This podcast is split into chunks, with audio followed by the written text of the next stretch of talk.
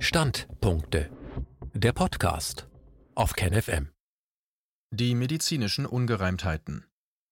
Gibt es gerade ein schlüssiges medizinisches und statistisches Gesamtkonzept? Ein Standpunkt von Milos Matuszek. Am 13. Oktober 1993, morgens um 6.15 Uhr, klingelte bei Carrie Mullis, einem Biochemiker der Firma CETUS in Kalifornien, das Telefon. Er habe den Chemie-Nobelpreis gewonnen. Mullis freute sich, und da das Telefon danach nicht aufhörte zu klingeln, fuhr er erst einmal mit Freunden zum Wellenreiten, wo er jedoch auch bald von Journalisten aufgesucht wurde. Am nächsten Tag stand in der Zeitung Surfer gewinnt Nobelpreis. Mallis hatte Jahre zuvor bei einer abendlichen Heimfahrt mit seiner Frau eine alles verändernde Eingebung gehabt. Am Steuer seines alten Honda Civic war ihm einfach gesagt ein chemisches Vervielfältigungsverfahren für Gensequenzen eingefallen. Er hielt an, nahm sich ein Kuvert und einen Stift und rechnete. Seine Idee, er könnte Gensequenzen in mehreren mathematisch aufeinander aufbauenden Zyklen vervielfältigen und diese dadurch sichtbarer machen. So als würde man ein Mikroskop schärfer stellen. Bisher ging es Forschern nach Aussage von Mallis mit der Entzifferung von Gensequenzen der DNA oder RNA in etwa so, als müssten sie einen Lizenzvertrag auf der Erde entziffern, während sie auf dem Mond stehen. Mit dem Verfahren von Mallis konnte man jetzt heranzoomen. Da jeder Vervielfältigungszyklus bei seinem Verfahren an den vorhergehenden anknüpfte, war die Vervielfältigung der Sequenzen exponentiell. Aus 10 Zyklen entstanden 1024 Kopien, aus 20 dementsprechend eine Million, aus 30 Zyklen eine Milliarde Kopien der Gensequenz. Der PCR-Test Polymerase Chain Reaction war geboren. CITES verkaufte das Verfahren später für 300 Millionen Dollar an den Schweizer Pharmariesen Hoffmann La Roche. Carrie Mullis starb im August 2019. Der PCR-Test ist in der Corona-Krise zum meistverbreiteten Standard der Messung einer Infektion mit dem SARS-CoV-2-Erreger geworden. Die durch ihn gemessenen positiven Testergebnisse bestimmen unter dem Begriff Neuinfektionen seit Monaten das politische und mediale Geschehen. Werfen wir an dieser Stelle kurz einen Blick auf den chronologischen Ablauf. Am 18.10.2019 fand in New York das Planspiel Event 201 statt, organisiert vom John Hopkins Center for Health Security, der Bill and Melinda Gates Stiftung sowie dem World Economic Forum. Man simulierte dabei, wie der Ausbruch eines Coronavirus global zu handhaben wäre. Dabei ging es auch um die richtige Information der Bevölkerung und die Bekämpfung von Desinformation, zum Beispiel über Social Media. Durch das Planspiel wurde die Notwendigkeit von verstärkter privater öffentlicher Zusammenarbeit betont, Public-Private Partnership. Am 31.12.2019 informierte die lokale Gesundheitskommission Wuhan über den Ausbruch einer Lungenkrankheit in der Stadt. Zu diesem Zeitpunkt galten sieben Personen als schwer erkrankt, 18 Menschen befanden sich in stabilem Zustand. Die Meldung wird unter anderem auf Social Media von Reuters und der Deutschen Welle verbreitet. Anfang Januar 2020 entwickelte ein Team um Viktor Kormen und Christian Drosten einen PCR-Test zum Nachweis des neuartigen Virus, der als diagnostischer Leitfaden sogleich von der WHO übernommen wurde.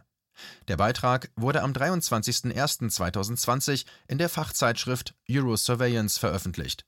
Kormen Drosten Papier. Am 30.01.2020 rief die Weltgesundheitsorganisation einen internationalen Gesundheitsnotstand aus. Zu diesem Zeitpunkt wurden aus China 170 Tote gemeldet, weltweit lag die Anzahl der Toten zu diesem Zeitpunkt bei Null. Das Covid-Narrativ hält die Kausalkette? Das Kormen-Drosten-Papier vom 23.01.2020 steht im Zentrum des Covid-Narrativs und bedarf daher in besonderem Maße einer kritischen Würdigung. Schließlich ist es die wissenschaftliche Basis dafür, dass auf der ganzen Welt beispiellose Zwangsmaßnahmen verhängt wurden. Dies gilt umso mehr, als inzwischen 22 Wissenschaftler rund um den Mikrobiologen Peter Borger eine Gegenstudie Common Drosten Review erstellt haben. Sie gehen unter anderem davon aus, dass der Test des Teams um Common und Drosten unnütz und, Zitat, ungeeignet als diagnostisches Werkzeug ist, um den SARS-CoV-2-Virus zu identifizieren und eine Infektion festzustellen. Zitat Ende. The SARS-CoV-2 PCR test is useless. sowie The test unsuitable as a specific diagnostic tool to identify the SARS-CoV-2 virus and make inferences about the presence of an infection. Weiter identifizieren die 22 Wissenschaftler zehn massive Fehler des Drosten-Papiers, wie fehlerhaftes Testdesign, fehlende Standardisierung und Validierung. Es fehlt zum Beispiel die Erläuterung, was ein positives und was ein negatives Testergebnis definiert. Es werden teils Werte weggelassen oder es fehlt an Kontrollmechanismen. Mehr Details dazu sehe hier und in der Studie selbst. Die Forscher verlangen deshalb von Eurosurveillance, das Corman-Drosten-Papier zurückzuziehen. Die Zeitschrift will nun auf die Kritikpunkte der 22 Wissenschaftler eingehen und das Papier erneut prüfen. Unabhängig davon, wie dieses Kontrollverfahren ausgeht, gibt es schon jetzt mehrere objektive Auffälligkeiten an dem Corman-Drosten-Papier und seinem Zustandekommen zu bemängeln. Das Papier wurde am 21.01.2020 eingereicht, am 22.01.2020 geprüft und am 23.01.2020 veröffentlicht. Das ist ein extrem enges Zeitfenster. Kritiker behaupten deshalb, es habe kein sogenanntes Peer-Review-Verfahren gegeben, also eine Begutachtung des Papiers durch Fachkollegen. Dieser in der Regel zeitaufwendige Prozess ist absolut wissenschaftlicher Standard und dessen Unterlassen wäre von Seiten der Herausgeber grob fehlerhaft und irreführend. Auf Anfrage bei Eurosurveillance wurde per Mail bestätigt, dass ein Peer-Review-Verfahren durch zwei Wissenschaftler stattgefunden hat, und zwar innerhalb von 24 Stunden. Die weitere Nachfrage, wie viele Studien genau sonst noch bei Eurosurveillance in etwa 24 Stunden begutachtet wurden, wurde nicht beantwortet. So wie es scheint, brauchte es für die Begutachtung aller sonstigen Artikel bei Eurosurveillance jedoch mindestens 20 Tage. Zwei Autoren der Studie, Christian Drosten und Chantal Reusken, sind Associate Editors der Fachzeitschrift, also an das Redaktionsteam angegliedert. Ging das Prüfverfahren deshalb so schnell über die Bühne? Wieso wurde auf diesen Umstand nicht von Anfang an hingewiesen? Es handelt sich um einen Interessenkonflikt. Die Co-Autoren der Studie, Olfert Land und Marco Kaiser, sind CEO bzw. wissenschaftlicher Berater der Berliner Firma TIB Mulbiol, welche die Drosten PCR-Testkits in der ganzen Welt vertrieb. Auf diesen Interessenkonflikt wurde erst am 29.07.2020 hingewiesen. Auch dies ein klares Versäumnis. Drosten und Land haben schon bei früheren Studien zusammengearbeitet. Eine Gleichung mit immer mehr Unbekannten. Damit enden die Fragen jedoch nicht, sondern sie fangen erst an. Der PCR-Test bietet hier ein schier unerschöpfliches Feld. Das beginnt schon damit, dass der PCR-Test vom RKI als Goldstandard für die Diagnostik bezeichnet wird. Die Hersteller von Tests verweisen jedoch darauf, dass dieser sich nicht für diagnostische Zwecke eigne. Das Labor Creative Diagnostics schreibt ausdrücklich, Zitat, dieses Produkt ist nur für Forschungszwecke und nicht für diagnostische Zwecke geeignet. Zitat Ende. Christian Drosten sagt, dass der Test validiert sei. In einem NDR-Podcast sprach er von einer sehr großen Validierungsstudie. Damit ist wohl die technische Funktionalität des Tests gemeint. Wo ist diese Studie zu finden? Wie steht es weiter um die rechtliche Zulassung der PCR-Teste? Diese können ja von verschiedenen Laboren entwickelt werden, auch zum Eigenbedarf. Wenn Teste, juristisch gesprochen, In-vitro-Diagnostika vertrieben werden, brauchen sie aber eine gesonderte Zulassung, CE-Kennung, nach dem Medizinproduktegesetz und müssen sogenannten grundlegenden Anforderungen entsprechen.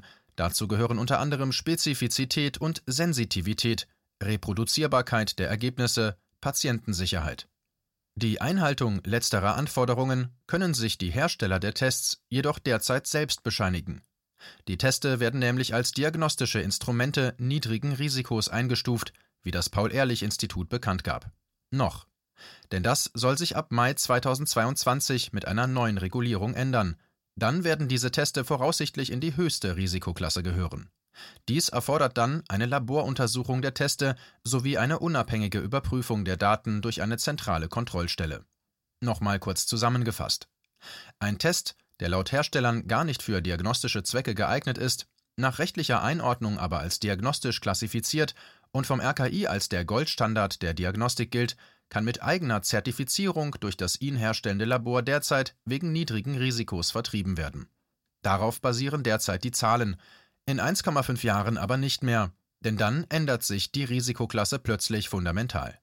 Versteht das noch irgendjemand? Wie kann das sein? Hinter jedem Test stehen auf der Mikroebene dann noch viele weitere Fragen. Wie ist die Qualität der Abstriche? Wie sauber arbeitete das Labor? Wurden die richtigen Gensequenzen untersucht? In wie vielen Testzyklen? Je mehr Testzyklen durchgeführt werden müssen, umso weniger ist das Ergebnis verwertbar, CT-Wert. Die den Tests zugrunde liegenden Parameter wie der CT-Wert sind dem RKI jedoch gar nicht bekannt. Was ist über die Fehlerquote der Labore bekannt? Sind die gemessenen Viren vermehrungsfähig oder sind es tote Partikel? Der PCR-Test unterscheidet hier nicht. Wie viel Aussagekraft haben überhaupt Testergebnisse, die auf nicht einheitlichen Tests beruhen? Und wie kann das RKI auf dezentraler Datenbasis ohne Vergleichbarkeit der Prozesse per Hochrechnung auf ganz Deutschland zu allgemeingültigen Handlungsempfehlungen kommen? Carrie Mullis selbst hatte vor einer falschen Interpretation der Ergebnisse von PCR-Tests gewarnt. Da im Menschen eine extrem große Anzahl verschiedenster Virensequenzen vorkommen, lasse sich mit dem Test letztlich alles finden, was man finden wolle. Dass die Treffsicherheit von schnellen Antigentests auch nicht unbedingt besser ist, zeigt zudem der Fall von Elon Musk. Dieser hatte sich an einem Tag viermal testen lassen, gleiches Gerät, gleicher Test, gleiche Krankenschwester, Ergebnis zweimal positiv, zweimal negativ. Ist das alles statistisch schlüssig? Selbst wenn man jedoch auf dem Standpunkt bleibt, den PCR-Test als Goldstandard anzuerkennen, bleibt zumindest in Deutschland die Frage, ob die präsentierten Zahlen überhaupt aussagekräftig sind, um eine politische Strategie darauf zu begründen. Der Mediziner und Bonner Professor Matthias Schrappe findet in einem Gutachten für den Gesundheitsausschuss des Bundestages vernichtende Worte. Er bemerkt, Zitat, Bereits bei der Frage nach dem grundlegenden Konzept ist die Orientierungslosigkeit der politischen Führung nicht zu übersehen. Zitat Ende. Dazu wirft er mehrere Fragen auf, die durch eine valide Teststrategie beantwortet werden müssten. Wie hoch ist die Infektiosität? Derzeit gibt es darüber mangels repräsentativer Stichprobentests in der Bevölkerung keine belastbare Aussage. Wie zuverlässig sind die Teste? Damit ist die Abwesenheit von Störfaktoren bei der Messung gemeint. Zitat Die nicht repräsentativen Stichproben, aus denen der jeweilige 7-Tage-Wert besteht, zum Beispiel 40.000 Fälle pro Woche bei einer Million Teste, werden auf die Gesamtbevölkerung 83 Millionen umgerechnet. Ergibt zum Beispiel 50 durch 100.000, ohne Annahmen zur Dunkelziffer in den nicht getesteten 82 Millionen zu machen. Einfache Berechnungen zeigen jedoch, dass die Häufigkeit in der Gesamtbevölkerung in allererster Linie durch die Dunkelziffer beschrieben wird und die Zahl der bekannten Fälle lediglich einen unsystematisch gewonnenen Wert darstellt, der keinerlei Aussagekraft besitzt. Zitat Ende. Zu den PCR-Tests Seite 5 des Gutachtens meint Schrappe schließlich noch, Zitat, die derzeitig verwendeten Testverfahren lassen keine sinnvolle Aussage zur Infektiosität zu und können daher daraus abgeleitete Maßnahmen nicht begründen. Als Mindestforderung ist die Einbeziehung des CT-Wertes zu fordern. Zitat Ende. Äußerst kritisch äußerte sich Schrappe auch in einem Interview mit dem ZDF. Zitat: Diese Zahlen sind nichts wert. Zitat Ende. Geht es schließlich um die Tödlichkeit von Covid-19, kollabiert das Narrativ endgültig. Es gibt keine, nicht mal eine saisonale Übersterblichkeit. Zugleich haben wir statistisch quasi gerade eine Ausrottung der Influenza. Im Vergleich zur besonders tödlich verlaufenden Grippesaison 2017-2018, geschätzt 25.100 Tote, liegt die Anzahl der Toten an oder mit Covid in Deutschland weit darunter. Der US-Evidenzforscher John P. A. Ioannidis kommt in einer weltweiten Metastudie, die auf 61 weiteren Studien basiert, zu einer Mediansterblichkeit von 0,23 Prozent. Für unter 70-Jährige auf eine Mediansterblichkeit von 0,05 Prozent. Das sind fünf Tote auf 10.000 Infizierte. Soweit die offiziellen Zahlen der WHO. Die Plattform Volksverpetzer in Deutschland meint dagegen zu wissen, dass die Zahlen von Ioannidis Humbug sind. Und der Chef des RKI, Lothar H. Wieler, behauptete am 22.10.2020, dass die Sterblichkeitsrate 2,2 Prozent beträgt. Das war eine Woche nachdem die Studie von Ionides veröffentlicht wurde. Was erzählt man uns da eigentlich? Hinzu kommt als weiterer Unsicherheitsfaktor, kaum jemand ohne Vorerkrankungen stirbt am Virus. In Deutschland wird zudem kaum obduziert, das RKI hatte davon abgeraten. Man weiß also nicht genau, wer an oder nur mit Covid-19 verstirbt, ein weiterer Bruch in der Kausalkette. Von der Blackbox zum Clusterfuck. Welche Schlüsse soll man aus der medizinischen Lage ziehen, die hier noch dazu nicht einmal vollständig wiedergegeben ist? Man müsste ja noch über falsch positive Teste, über Spezifizität, Sensitivität und Prävalenz, über Masken, Lockdowns, Folgeschäden und Impfungen sprechen. Und es gibt noch weitaus mehr offene Fragen, denen sich andere Autoren widmen. Verlinkung im Text. Versuchen wir trotzdem drei Schlüsse. Erstens Blackbox. Das Covid-Thema ist wie ein Kaninchenbau, in den man fällt und in dem man sich verliert, wie in einem unterirdischen Labyrinth. Es ist wie eine Reise auf unsicherem Terrain mit widersprüchlichen Wegweisern, trüben Stellen, verengter Sicht, unbekannten Größen, Schätzungen, Dunkelziffern. Es geht im Einzelnen nicht darum, an welcher Stelle die Kausalität bricht, welcher Studie zu trauen ist und welcher nicht, auch nicht darum, welchem Experten zu glauben ist und welchem nicht. Klar ist nur, wenn schon die Karte verpixelt und das Terrain unsicher ist, sollte man keine Orientierung erwarten. Es geht nicht um den einen großen Fehler in dem Ganzen, der alles in die Luft fliegen lässt. Es geht um die vielen kleinen und größeren Unklarheiten, die das Gesamtbild so stark eintrüben, dass man sich fragt, was ist das? Es geht also nicht um den ultimativen Beweis für irgendwas, die Smoking Gun. Es geht um den Smoke. Bei diesem Thema ist nahezu jeder Teilkomplex in einen wabrigen Schleier gehüllt und aus dem Ungefähren wird versucht, das Konkrete abzuleiten. Jedes Thema ist wie eine Pandora-Büchse für neue Widersprüche und gerade geht es im Eiltempo um Impfungen, dem größten Humanexperiment der Geschichte, wie Telepolis schreibt, bei dem auch vieles widersprüchlich und unklar ist. Zweitens Clusterfuck. Mit dem Begriff Clusterfuck bezeichnet man in der Katastrophenforschung eine Situation, in der alles nur noch schief geht, wie in einer Kettenreaktion. Egal bei welchem Themenkomplex man in den Kaninchenbau einsteigt, scheint man entweder im Ungefähren zu versanden oder mit mehr Fragen wieder herauszukommen, als man ursprünglich hatte. Oder erweckt allein diese Kaskade an Aussagen den Eindruck von Widerspruchsfreiheit und Schlüssigkeit. Ein positiver PCR-Test sagt je nach Labor- und Testverfahren nicht eindeutig, ob jemand infiziert ist. Er ist nicht zur Diagnose geeignet, wer infiziert ist, ist nicht unbedingt infektiös, gibt also tatsächlich das Virus weiter. Nur ein Teil der positiv Getesteten hat überhaupt einen Krankheitsverlauf und am Ende weiß man nicht mal genau, ob jemand an oder nur mit Covid-19 gestorben ist. Es ist eine Katastrophe des gesicherten Wissens. Drittens Kult. Der medizinische Komplex trägt deutliche Züge des Abgleitens in einen Glaubenskult. Der Urteilsfindungsprozess ist erschwert bis verunmöglicht. Der Weg zu belastbarem Wissen ist steinig und unergiebig. Die medizinische Seite ist zudem ein Spezialthema mit vielen Fachbegriffen und abschreckender Komplexität. Je mehr man sich mit dem Thema beschäftigt, desto weniger Sinn scheint es zudem zu machen. Der Laie, der sich damit befasst und eigentlich jeder, der darüber schreibt, begibt sich in ein unübersichtliches Dickicht. Die mediale Berichterstattung wird der Komplexität des Themas schlicht nicht gerecht und taugt gerade auch nicht als Erkenntnisquelle. Fakten und Erkenntnisse werden je nach Interessenlage mutwillig uminterpretiert, weich und gefügig gemacht, siehe Todesfallzahlen, bis sie passen. Die Faktenlage als Basis für eine Meinungsbildung ist damit zusätzlich vermint. Je weniger die Faktenlage an Sinn ergibt, desto mehr Platz bietet sie für die Aussagen von Autoritäten, Experten, Gatekeepern. Am Ende ist der Corona-Komplex ein klassischer Kult, bei welchem der Glaube an eine Autorität in Gehorsam münden soll. Es ist ein Kult der vermeintlich rationalen, tatsächlich aber wissenschaftsgläubigen, um den autoritären Experten im Banner des großen Pandemie Wir.